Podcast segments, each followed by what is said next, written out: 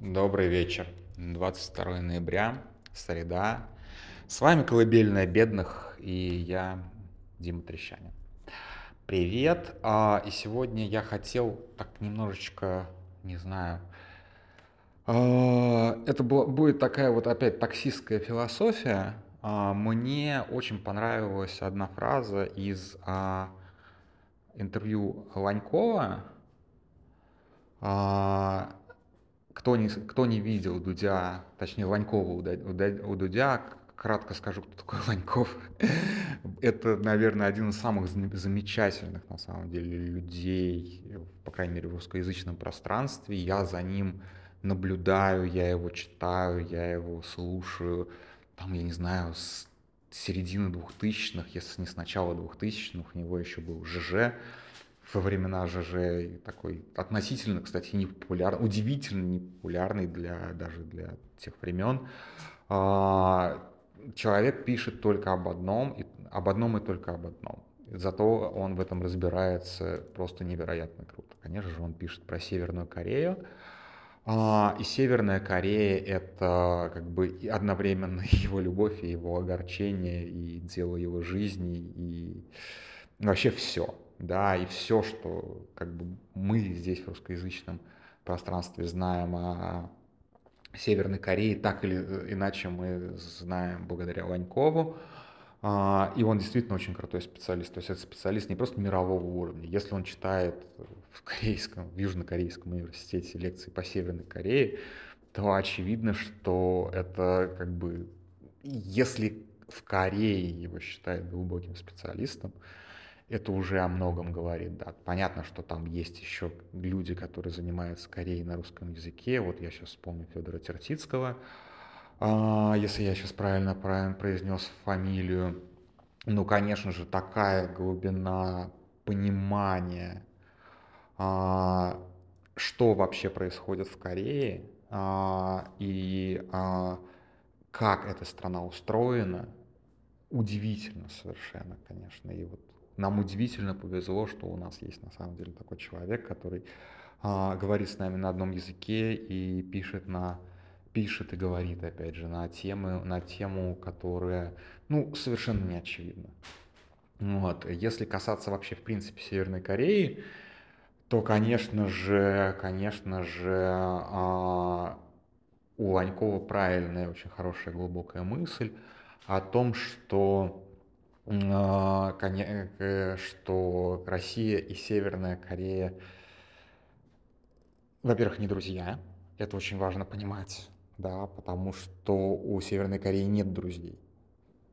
Северная Корея не умеет дружить и не хочет дружить. Это их официальная доктрина. Ни с кем не дружить, всех иметь. Всех раскручивать, всех наябывать, вот это вот все. То есть это их прям grand strategy такая.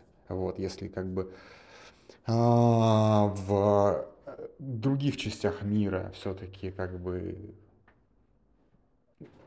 страны стараются, по крайней мере, сохранять хорошие там отношения, а, а Северная Корея не дружит ни с кем, при том, что она зависит, просто как бы жизненно зависит от Китая сейчас, а до этого э, зависела от Китая я уже, по-моему, рассказывал в какой-то голосовухе, что э, и кидал ссылку на нашу статью о том, что э, Северная Корея полностью зависела от Советского Союза и умудрялась иметь свою шпионскую сеть внутри Советского Союза. Ну, то есть, как бы вот, вот, вот примерно так. И, конечно же, а, северокорейской перспективе в мире человек-человек волк, и тем более государство-государство, государство-государство, паук в банке. А, в общем, очень рекомендую это интервью, хотя три часа, но, блин, как бы мне было интересно. Мне было прям по кайфу его посмотреть. И в конце, в конце Дудь задает свой обычный э, вопрос, дурацкий, на самом деле. Мне он всегда не нравился. Это вот как бы такая постоянная отсылка к, к, к Данилу Багрову, да, в чем, в чем сила, брат, да, и а, всерьез отвечать на этот вопрос через там 20 лет после выхода больше уже «Брата 2», Вот. Кроме как в чем сила в вампирах, честно, вот, блин, я не знаю, честно, как. А Ваньков, у него, видимо, как бы своеобразное очень чувство юмора, и он начал отвечать всерьез. И а, он а, очень хорошо подметил и очень сильно это, блин, с, вот как бы с моей какой-то такой, с моим ощущением от, от жизни пересеклось, когда он начи, начал э, рассуждать о, о, о том, в чем сила политика. А, я сейчас вот как бы не помню, что он именно говорил. Пожалуйста, сами откройте. Это прям совсем-совсем последние минуты интервью. И если вот как бы в моем там, убогом пересказе это будет так, что на самом деле политики не управляют обществом. Да, политики э, ловят какой-то тренд, какое-то настроение, какое-то чаяние, и отталкиваясь от этого чаяния, делают какие-то вещи, и иногда это, эти чаяния могут направить в какое-то русло. А, эта мысль у него появилась в контексте того, как вообще в принципе появилась Северная Корея, потому что появление такой, такого достаточно своеобразного общества, это, в общем-то, тоже как бы редкое сочетание факторов. У меня другой мой знакомый, а, кто был в Северной Корее, характеризовал, не такой специалист, разумеется, по Северной Корее, как Ланьков, гораздо более такой турист, а, характеризовал Северную Корею как вылизанный и доведенный до своего логического там, совершенства сталинизм. И это, разумеется, не так. Потому что то, что описывает Ланьков с э, двухкладной экономикой, с рыночными отношениями, со всем остальным, это, конечно, очень далеко от сталинизма. То есть в какой-то момент, может быть, там действительно был сталинизм, да, вылизанный до а, до идеального состояния, но сейчас, конечно же, нет. Э, ну, вообще, как сталинизм не самое лучшее. Да, я пропустил мимо ушей, когда Ваньков начал рассказывать о том, что что-то тоже про сталинизм, что там типа не все плохо, не, не все было однозначно плохо. Вообще это такой взгляд Ванькова на то, что нельзя воспринимать все вещи однозначно плохо. Я гораздо более категоричный чувак. Я как бы, если вещь плохая, то она однозначно плохая. Даже если она случайно что-то сделала хорошее, то она же это сделала не как бы не намеренно, а просто потому, что не всегда может предусмотреть все последствия своих, своего шага, скажем так. Поэтому я вот не ищу, извините, в жопе алмаза, и не, как бы не буду сейчас. У меня был в моей жизни период, когда я пытался оправдать а, сталинизм. Слава богу, это было очень давно. Вот. Но, с другой стороны, это меня подтолкнуло на чтение очень многих правильных книжек, когда я сам себе пытался доказать, что типа сталинизм был норм, то есть он, он был хоть чем-то оправдан. Оказалось, что он оправдан был абсолютно ничем. Вот. Но возвращаясь к мысли, которую Ваньков сказал о том, что, в общем-то, политик не может единолично просто взять и как бы делать то, что он хочет. А по большому счету он вынужден реализовывать то, что действительно там хочет какая-то группа людей. Достаточно широкая. И это, именно это позволяет политику реализовать его, ему свои амбиции. А у меня была другая метафора, достаточно давно уже, точнее она была наверное, а может и раньше, черт его знает. Короче, когда Навальный вернулся в Россию и когда его посадили. А, сложно объяснить вообще, почему Навальный вернулся в Россию под стопроцентную посадку. Ну, мы сейчас это воспринимаем как стопроцентную посадку. Но, вероятно, он, как бы, опять же, вероятно, я не знаю, у меня нет таких контактов, условно говоря, ни с Навальным, ни с его какими-то близкими людьми, чтобы каким-то инсайдерским знанием здесь обладать, да, а, вероятно, он всерьез рассчитывал на то, ну как всерьез, он сильно рисковал, но он всерьез рассчитывал на шанс, что его возвращение и его неизбежная посадка, посадка, как бы, посадку можно было предсказать с вероятностью 100%. Путин не мог не посадить Навального. То есть, как здесь Навальный управлял Путиным буквально, потому что когда ты диктуешь противнику его ходы, ты им управляешь. Безусловно. То есть Навальный в этот момент управлял Путиным. Это, это тоже важно понимать. Но также Навальный рассчитывал на то, что люди выйдут и а, ситуация закончится политическим кризисом. Не то, чтобы он рассчитывал, что это сто процентов так будет. Он рассчитывал на то, что есть шанс так сделать. И люди вышли. Безусловно, люди вышли. А, но людей вышло не так много для того, чтобы создать критическую массу. И вот здесь вот я презентую свою такую таксистскую политологическую теорию о э, политике серфере. То есть это буквально та мысль, которую сказал Ваньков, но немножечко такая, скажем так, в более поп-ключе переделанная. А, когда серфер катится на волне, он не создает волну. И он, более того, он не управляет волной. Его задача удержаться на гребне этой волны и проехать на этой волне как можно дольше, как можно дальше. Он с этой волны может наебнуться, и эта волна может не оправдать его ожидания по силе. Он может просто как бы не хватить импульса волны для того, чтобы держать на себе серфингиста. А, и мне кажется, что любой политик, любой политик, и Путин здесь не исключение – это серфер. То есть как бы это человек, который встает на доску, да, как в этом самом, как в песне Бориса Гребенщикова, встает на доску и катится, пока его тащит волна. И волна может быть, вот волна... Путин действительно ведь был в 2000-х популярный политик. Даже не так скажу. Путину удал... Путина удалось презентовать вот этому самому путинскому большинству, которое очень искусственно из разных кусков такого Франкенштейна собрал Глеб Павловский, ну там не только Глеб Павловский, разумеется, просто самый такой фронтмен этой группы, скажем так, а, и презентовать этого, как бы этого человека как спасителя нации, да, то есть как бы к государству и к политической системе в целом было очень много претензий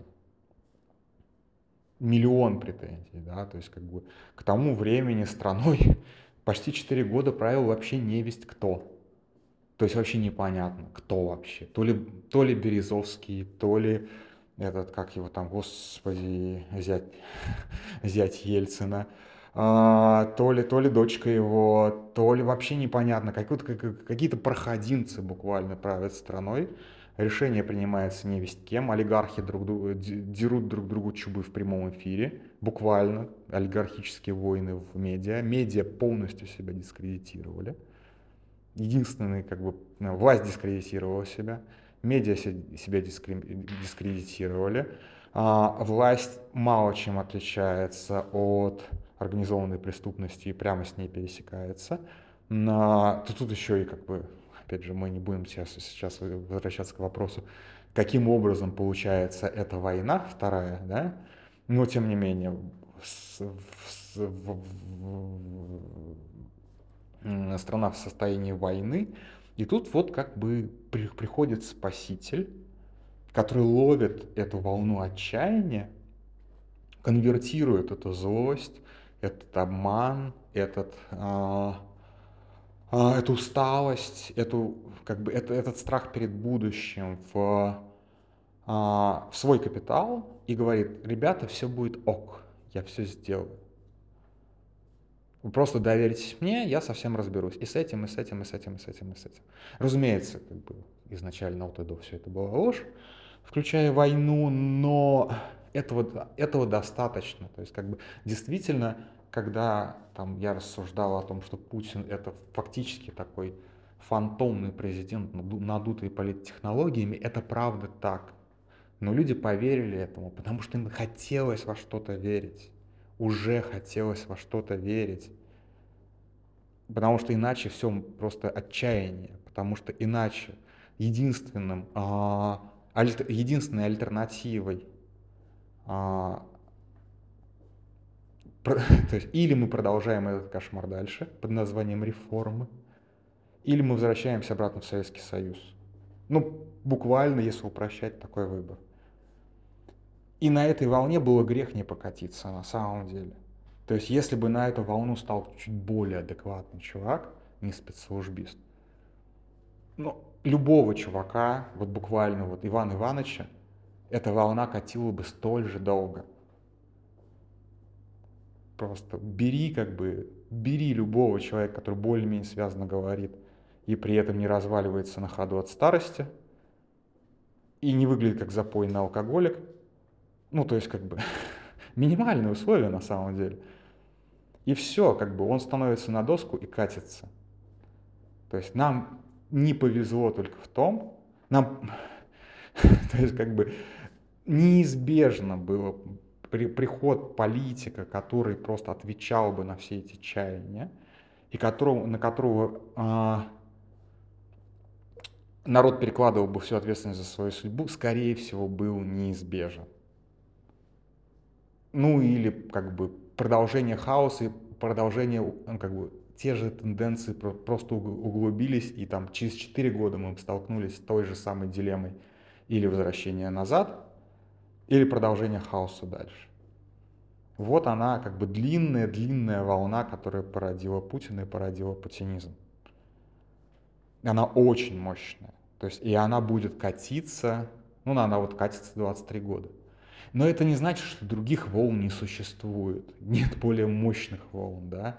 И, безусловно, желание жить не в суверенной демократии, где все лишь э, решается в одних руках, где, в общем-то, абсолютно извращенное понимание государства, где развалены все институты, где как бы где нужно быть нехорошим человеком для того, чтобы преуспевать, и надо идти против своей совести, чтобы преуспевать конечно же, какую-то часть общества, серьезную часть общества Путин не устраивает. И вот она еще одна новая волна. То есть, как бы, да. А, и да, Навальный оказался достаточно хорошим серфером для того, чтобы оседлать эту волну. Но эта волна, она то есть, то нет. То есть, как бы, она не то чтобы постоянная и она не то чтобы постоянно сильна. То есть я не понимаю, как она работает на самом деле, потому что мы видели, как народ был в ярости в 2011 году. На самом деле, настоя... по-настоящему народ был в ярости от того обмана, который был связан с рокировочкой. Вот прям поднялась волна, настоящая волна, которую, как бы, которую сбивали, опять же, политтехнологическими методами, сбили с трудом, но она была. И Навальный как бы пытался эту волну, как, на этой волне удержаться, но и удержать эту волну тоже. Но ее удержать невозможно. Она как бы, она стихийного происхождения. А сейчас ее вообще нет. Или есть, а я не знаю. То есть я вот сейчас, как бы, с одной стороны, я не ощущаю этой волны. А с другой стороны, в 2011 году я тоже ничего не ощущал. В 2011 году я был спокоен, как я не знаю кто, и был уверен, что ничего не будет. Никакого вообще, никакой... А, ну, то есть, как бы, ну, просто пройдут выборы и все. Как они потом и до, и после происходили. Но это, то есть для меня та волна 2011 года стала абсолютно внезапной, абсолютным шоком, абсолютным потрясением. То есть я не мог ее предсказать. При, при, при том, что я был в ярости. Но я-то думал, что я в ярости, потому что я маргинал и экстремист. А оказалось, таких маргиналов и экстремистов там, ну, серьезная часть общества. Не все, конечно, общество, к сожалению. Но серьезная часть общества оказалась такими же маргиналами и экстремистами. Другое дело, что да, как бы люди, люди еще не были готовы к серьезному противостоянию. Люди не знали, насколько государство готово к тому, чтобы бить таких, как они. Вот, это тоже стало большим неприятным сюрпризом. Это всегда будет, кстати, большим неприятным сюрпризом, потому что каждый раз новое поколение приходит на улицу и думает, господи, а почему это мы несем цветочки, а нас бьют до, до полусмерти? Ну, вот так. Так что будет ли новая волна, да, то есть как бы Навальный то ли упал с этой волны, хотя вряд ли, а, то ли действительно вот просто как бы волна не докатила, не докатила его до берега тогда, когда он прилетел. К сожалению. Что мы будем делать, как бы, когда эта волна поднимется и кого она поднимет на самом деле. Может быть, вообще не Навального. Хрен знает, кто будет на серфе. Дай бог, чтобы человек хороший на самом деле, а не очередной путь. Поэтому вот как бы моя максима, она, в общем повторяет э, слова Ванькова, что политик не порождает кризисную ситуацию, он не может ее как бы рукотворно создать. Политик может воспользоваться, направить эту силу, в том числе в личных интересах. А, но искусственно породить, извините, надуть единорога, практически невозможно. У политтехнологий, политтехнологии выглядят блестяще, когда есть чем манипулировать. Когда манипулировать нечем, когда ты манипулируешь пустым множеством, нет. То есть люди не должны быть готовы к действию, это очень важно. Должна быть эта волна. Будет ли она? Еще раз задаюсь этим вопросом. Ну, не знаю. Вот как бы. Будет ли она связана с выборами? Тоже хороший вопрос. Или она будет связана с делом с Кочеленко? Или она будет связана с тем, что какого-нибудь подростка потащат на войну? Или она будет связана с тем, что каких-нибудь э, одноглазых и одноногих э, инвалидов э, потащат на фронт? Что, кстати, сейчас уже происходит, мы это видим, вы это видите. Может быть, она, она образуется из-за того, что солдатики убегут с фронта, их начнут ловить, все, все как бы ищут пожарные, ищут милиция. Мы не знаем. Мы видим, что каждая... Мы видим на самом деле, что система э, постоянно сталкивается с какими-то совершенно неожиданными вызовами. От Пригожина до, прости господи, э, погрома в Махачкале. То есть система полна как бы не система, а именно общество полно нереализованной энергии. Оно вот уже чувствуется действительно вот под таким выплеском. Абсолютно как бы, абсолютно безвредным для власти, но тем не менее вот есть эта энергия. Где-то она накоплена. В какой-то момент ее станет достаточно для того, чтобы создать ту волну, которая перекроет волну патинизма. Все, на этом мы приехали, мы уже на адресе. Вот, выходите, не забывайте свои вещи в такси. На этом все. Спокойной ночи.